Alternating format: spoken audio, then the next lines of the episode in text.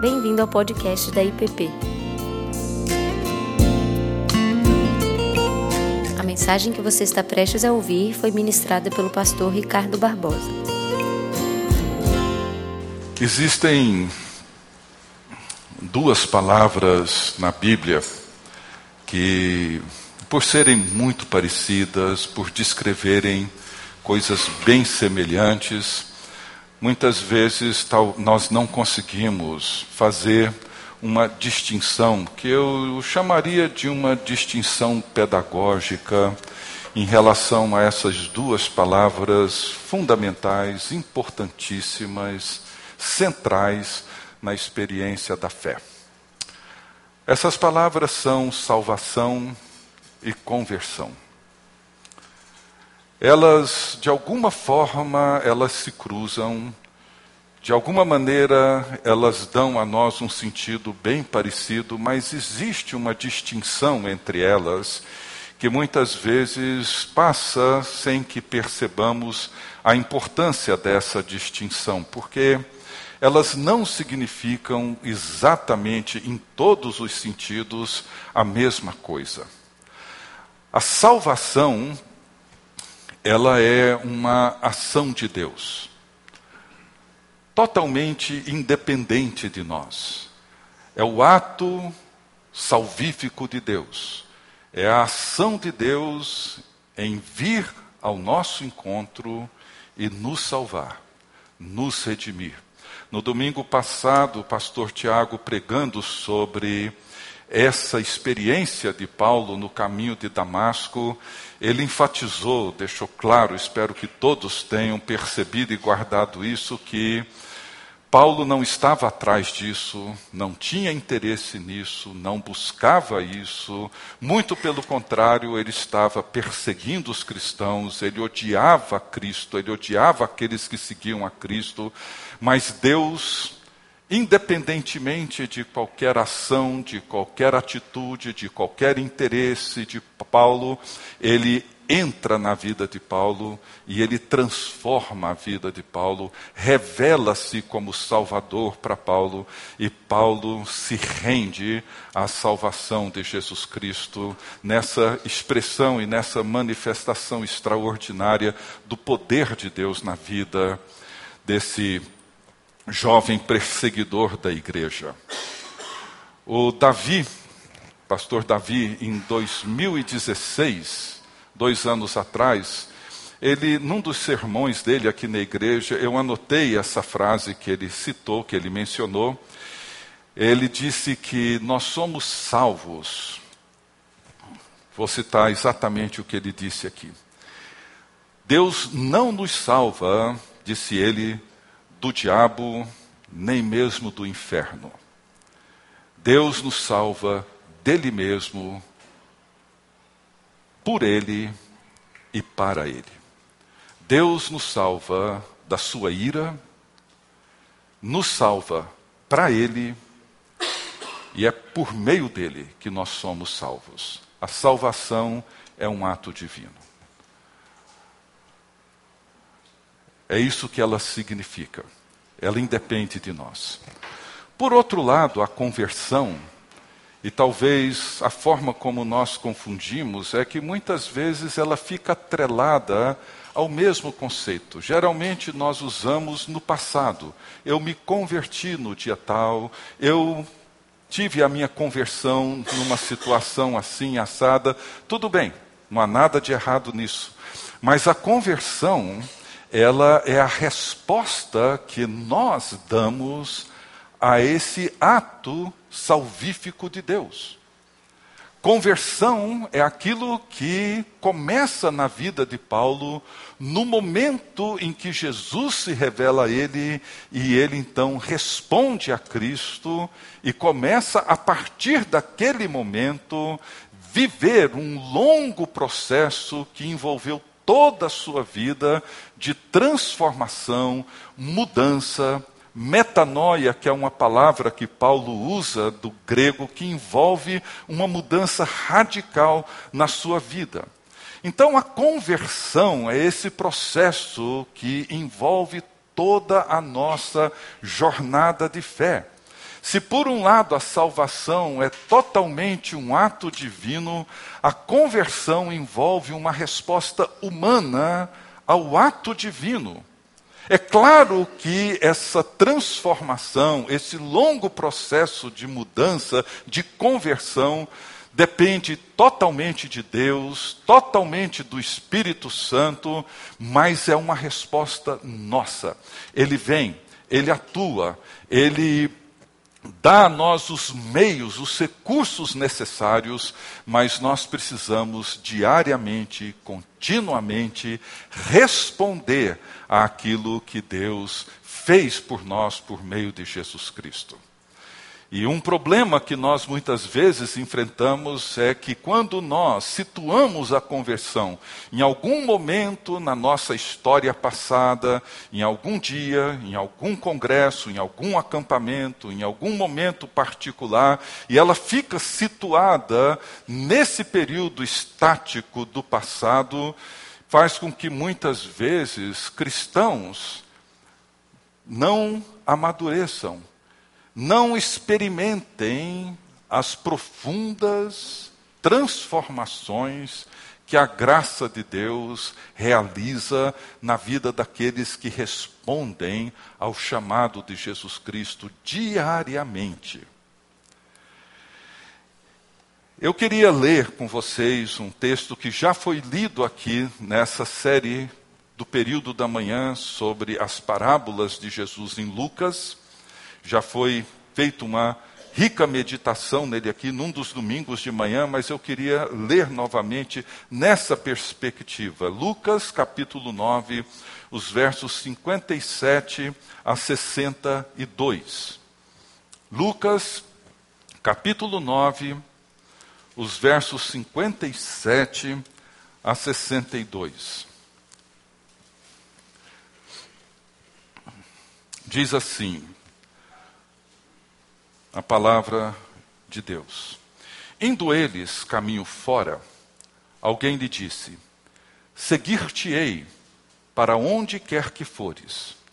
Mas Jesus lhe respondeu: As raposas têm seus covis e as aves do céu ninhos, mas o filho do homem não tem onde reclinar a cabeça. A outro disse Jesus: Segue-me. Ele, porém, respondeu: Permite-me ir primeiro sepultar meu pai. Mas Jesus insistiu: Deixa aos mortos sepultar os seus próprios mortos.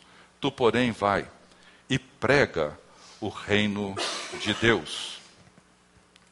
Outro lhe disse: Seguir-te-ei, Senhor, mas deixa-me primeiro despedir-me dos de casa. Mas Jesus lhe replicou: Ninguém que, tendo posto a mão no arado, olha para trás, é apto para o reino de Deus. Deus bendito, ajuda-nos na meditação da tua palavra e que o teu espírito torne viva essas verdades e realize em nós aquilo que te agrada. É o que pedimos no nome de Jesus. Amém. Esse texto ele diz respeito a esse longo processo que chamamos de conversão, ou a esse longo processo que chamamos de discipulado, ou a essa longa jornada que podemos descrever como o caminho no qual nós seguimos a Cristo. E nessas três narrativas, três rápidas narrativas, nesses três personagens que não conhecemos o nome, nem origem, nada, Jesus ele apresenta algumas dessas tensões, algumas das dificuldades que envolvem o seu chamado, envolvem esse longo caminho. A pergunta é como é que nós podemos responder a esse chamado de Jesus? Como que nós olhamos para as respostas que Jesus deu àquelas três, aqueles três discípulos em potencial que o procuraram Como que nós ouvimos, de que forma nós entendemos, como que nós interpretamos essas respostas de Jesus? Seguir-te-ei, disse o primeiro, para onde quer que fores. E Jesus respondeu a ele, dizendo: As raposas do céu têm seus covis, as aves dos céus têm seu ninho, mas o filho do homem não tem onde reclinar a cabeça. Para o segundo, Jesus voltou-se a ele e disse: Segue-me. E ele, porém, respondeu: Permite-me primeiro ir sepultar meu pai. Mas Jesus insistiu, dizendo: Deixa aos mortos sepultar os seus próprios mortos, tu, porém, vai e prega o reino de Deus. E o terceiro, da mesma forma que o primeiro, disse a Jesus: Seguir-te-ei, Senhor mas deixa-me primeiro despedir-me dos de casa. E Jesus então respondeu, dizendo: Ninguém que, tendo posto a mão no arado, olha para trás, é apto para o reino de Deus. Não são respostas com as quais nós estamos acostumados a ouvir, não é verdade? Algumas parecem um tanto duras, frias, insensíveis. A nossa cultura religiosa, ela trabalha com um princípio invertido do significado da conversão, pelo menos da forma como nós vemos no Novo Testamento. Por exemplo, nós queremos um Deus que abençoe a vida que nós já decidimos viver. Nós queremos um Deus que proteja e abençoe as decisões e as escolhas que nós já fizemos. Mas não é isso que nós vemos aqui. Não é isso que nós encontramos nesse texto. O que nós vemos aqui é que Jesus chama os seus discípulos para segui-lo na vida que ele escolheu para eles. Jesus chama os seus discípulos para segui-lo, para viver a realidade do reino de Deus, que é completamente diferente, distinto de toda a nossa cultura, de todos os nossos pressupostos, valores, conceitos, interesses, etc.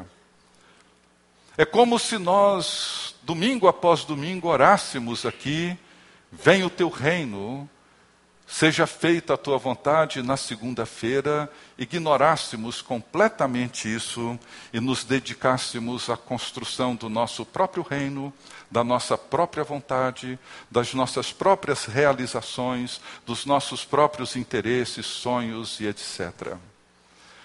É por isso que no Sermão do Monte, Jesus disse, entre outras coisas, duras e difíceis para os seus discípulos, ele disse assim: Estreita é a porta e apertado o caminho que conduz para a vida, e são poucos os que acertam por ela. Nós não estamos acostumados a ouvir respostas como essas aqui. Porque o que nós queremos é alguma coisa um pouco inversa e nós não entendemos claramente as implicações do que o chamado de Jesus traz para cada um de nós.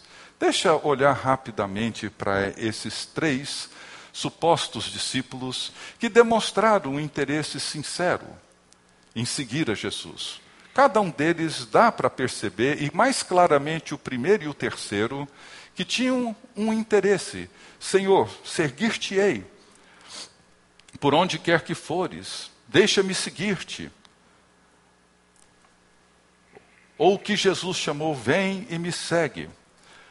Nesse primeiro, nós podemos observar a natureza do que significa ser um discípulo de Cristo e o que, que significa entrar nesse longo caminho de transformação, de conversão. Eu te seguirei para onde quer que fores. Jesus certamente ele viu a sinceridade do coração dessa pessoa. Mas a resposta de Jesus traz algumas implicações, apresenta a natureza do mundo para dentro do qual seguir a Jesus significa e implica. Quando Jesus responde dizendo: As raposas têm seus covis, as aves do céu ninhos, mas o filho do homem não tem onde reclinar a cabeça. Jesus estaria dizendo para aquela pessoa algo mais ou menos assim: Eu não posso te garantir uma vida boa, confortável, tranquila e segura. Não posso.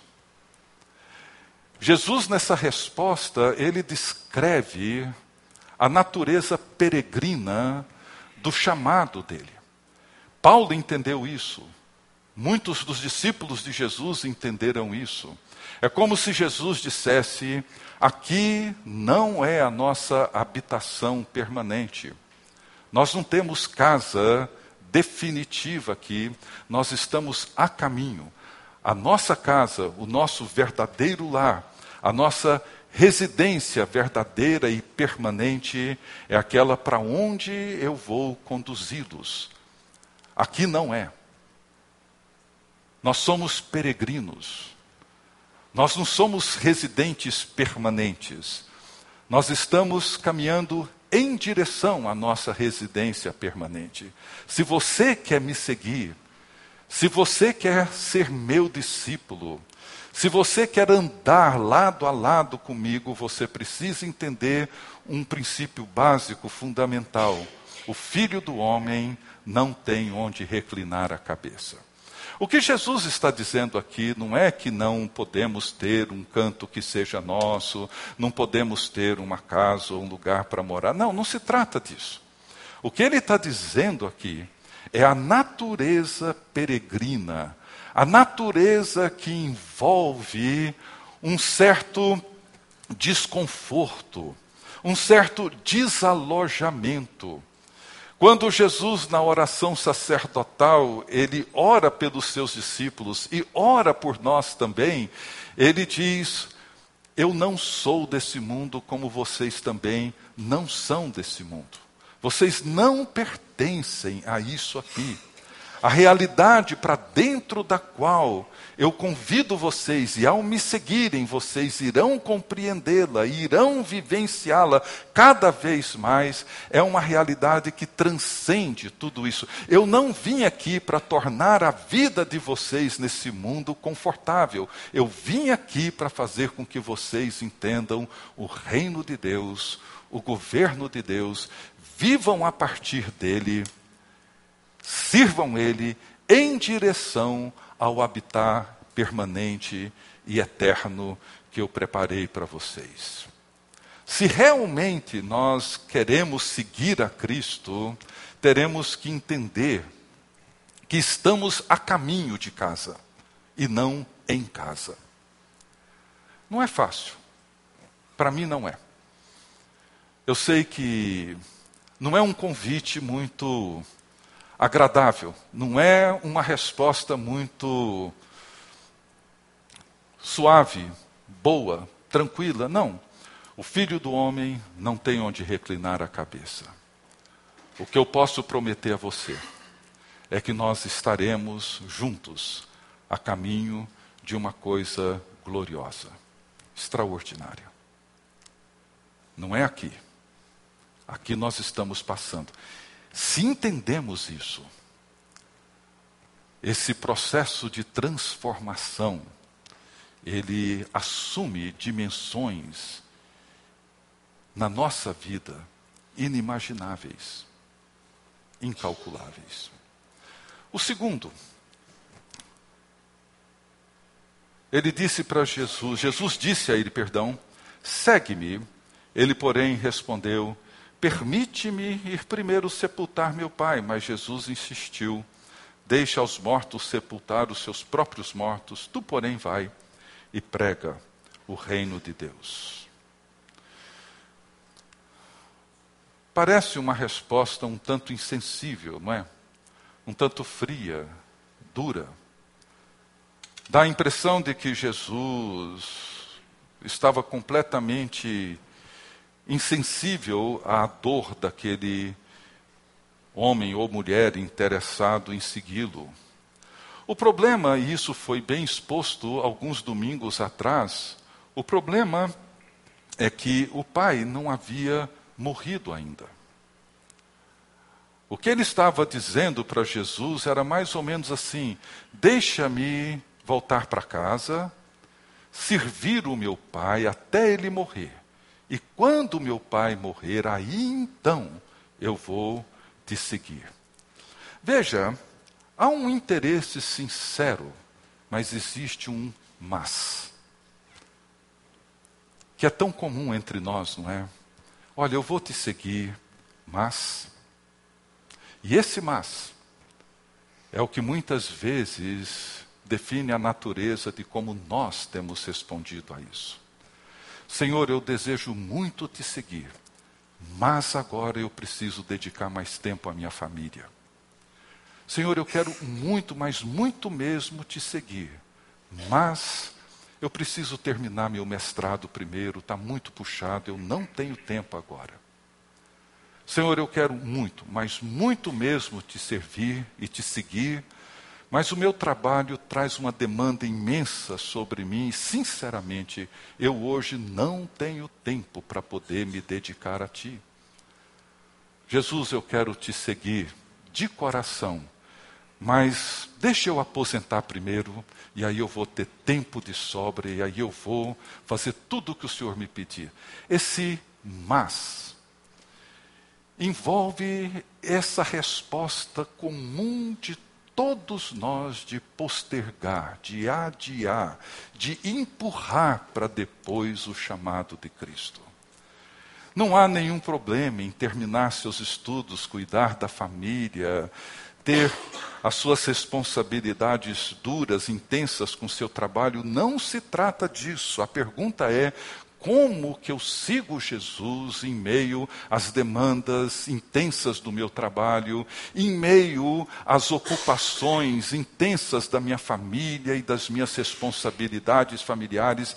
Como que eu respondo o meu chamado para seguir a Cristo em meio aos meus estudos, aos meus afazeres na escola, na universidade. Nós não temos, Jesus não está aqui censurando nada disso, o cuidado da família, nada disso. O que acontece é que esse mas, eu vou te seguir, mas, eu quero muito te seguir, mas, esse mas, ele define muito a natureza da maneira como nós compreendemos o chamado de Jesus. E como eu ouço isso, gente? O tempo todo eu ouço isso. O tempo todo. Mas, eu quero, mas, eu tenho muito interesse, mas, esse mas mostra esse essa forma como nós postergamos a decisão mais importante da nossa vida. O reino de Deus, ele cria novas expectativas. Ele cria uma realidade completamente nova. E Jesus espera que vivamos de acordo com elas e não de acordo com a, as exigências e as demandas da nossa cultura. A grande pergunta é: quem é o Senhor que reina sobre a família, sobre o trabalho, sobre os nossos afazeres, os nossos estudos? Vocês veem como que essa inversão está presente em cada um desses diálogos?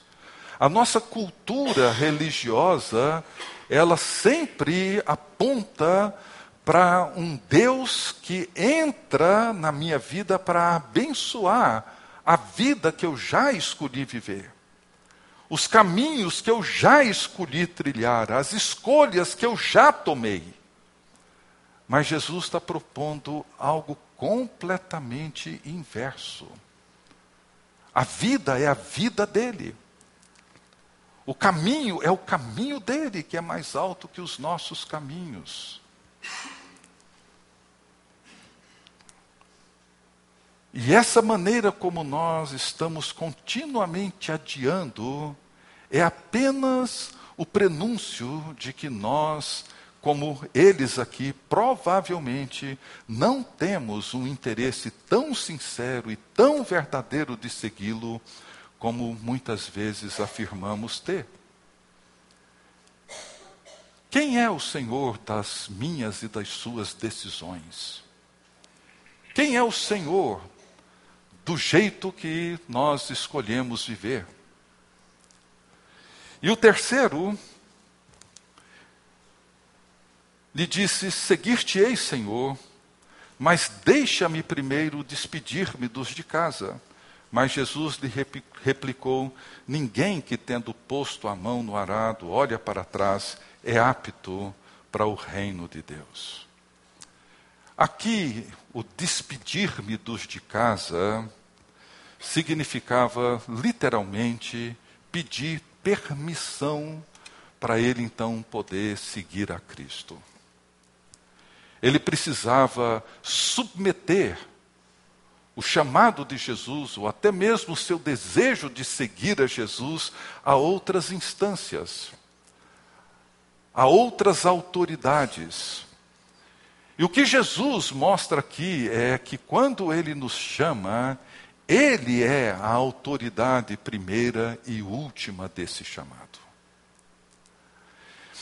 É claro que ele não está aqui quebrando o valor da família, o papel dos pais na vida dos seus filhos, mas o chamado de Jesus envolve o reconhecimento de uma única autoridade sobre a nossa vida. Nós temos um problema cultural muito grande, muito forte na maneira como nós respondemos ao chamado de Cristo, porque envolve demandas, expectativas que muitas vezes comprometem esse longo processo de transformação.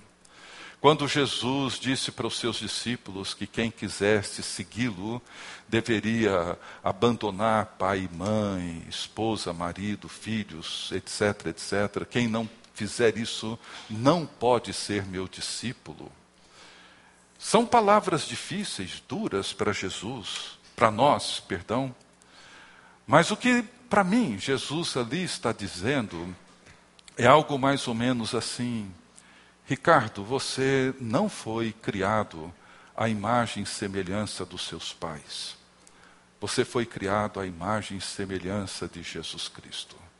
Ou você deixa tudo isso e olha para Jesus e ele passa a ser todas as suas expectativas e todos os seus ideais e todos os seus sonhos repousam agora nele ou nada feito. Essa é uma, uma realidade que envolve a vida de todos nós, que são as inúmeras demandas que a nossa cultura, que os nossos hábitos, que o nosso jeito de ser e jeito de viver impõe sobre nós, criando obstáculos, impedimentos para o nosso discipulado, para a forma como nós nos convertemos dia após dia a Jesus Cristo. Lucas, ele não nos diz o que que esses discípulos decidiram. Não sabemos se um deles ou todos eles fez o que Jesus propôs e seguiu com ele caminho afora. Não sabemos. Eu tenho a impressão de que Lucas faz isso para deixar essa resposta com cada um de nós, comigo e com você. Como é que nós temos respondido ao chamado de Jesus? O chamado de Jesus se dá dentro das mais diferentes realidades, demandas, tarefas, responsabilidades que nós temos todos os dias. Ele não se dá fora disso, se dá dentro disso. Em nenhum momento Jesus está dizendo que nós devemos ignorá-las, viver como andarilhos irresponsáveis por aí, tentando imaginar como que Deus vai nos dirigir. Não. Muito pelo contrário. O que ele está com essas respostas dizendo aos seus discípulos e a mim e a você hoje é que esse é o caminho. É um caminho onde nós não teremos segurança alguma. Não é um caminho que dará a nós a certeza de que teremos uma vida confortável, segura e tranquila. Não, não é. Não é. Não é um caminho que nós podemos postergar, adiar, empurrar, deixar lá para frente. Eu vou, mas deixa terminar isso, deixa fazer aquilo outro, deixa atingir esse objetivo. Não, não podemos isso. E não podemos permitir que a cultura determine a forma como nós vamos segui-lo. O reino de Deus não é desse mundo. Jesus deixou isso claro. O meu reino não é desse mundo. Eu não sou desse mundo. Vocês não são desse mundo. Vocês estão aqui, vocês vivem aqui, vocês andam aqui, mas vocês não pertencem a isso. Portanto, nós estamos a caminho de casa, mas não nos encontramos em casa hoje. Portanto, a conversão, ela implica numa resposta a isso. Vem e me segue. Como que você tem respondido? Todos os dias. Não é lá atrás. Todos os dias. Quando você entra no seu trabalho, ou entrar no seu trabalho amanhã, como que você responde? Como que você diz? Em que sentido Jesus é a autoridade e o Senhor sobre toda a sua vida e tudo o que você faz? A salvação é o ato salvífico de Deus. A conversão é a resposta que eu e você damos àquilo que Jesus fez por nós. Isso requer de nós uma resposta diária. Vamos orar. Gostaria que você curvasse sua, sua cabeça e, por alguns instantes em silêncio, respondesse a Jesus ao chamado dele para segui-lo. E lembre, isso tem implicações imensas mas é o chamado mais glorioso que temos diante de nós.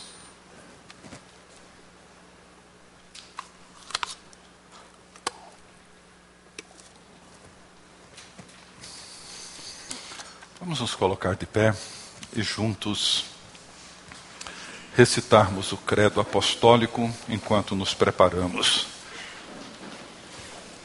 para a mesa do Senhor.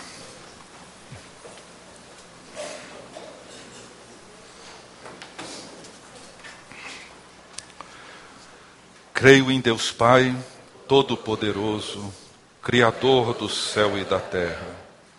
Creio em Jesus Cristo, seu único Filho, nosso Senhor, o qual foi concebido por obra do Espírito Santo, nasceu da Virgem Maria, padeceu sob o poder de Pôncio Pilatos, foi crucificado, morto e sepultado ressurgiu dos mortos ao terceiro dia, está aos céus, está sentado à direita de Deus Pai Todo-Poderoso, de onde há de vir para julgar vivos e mortos.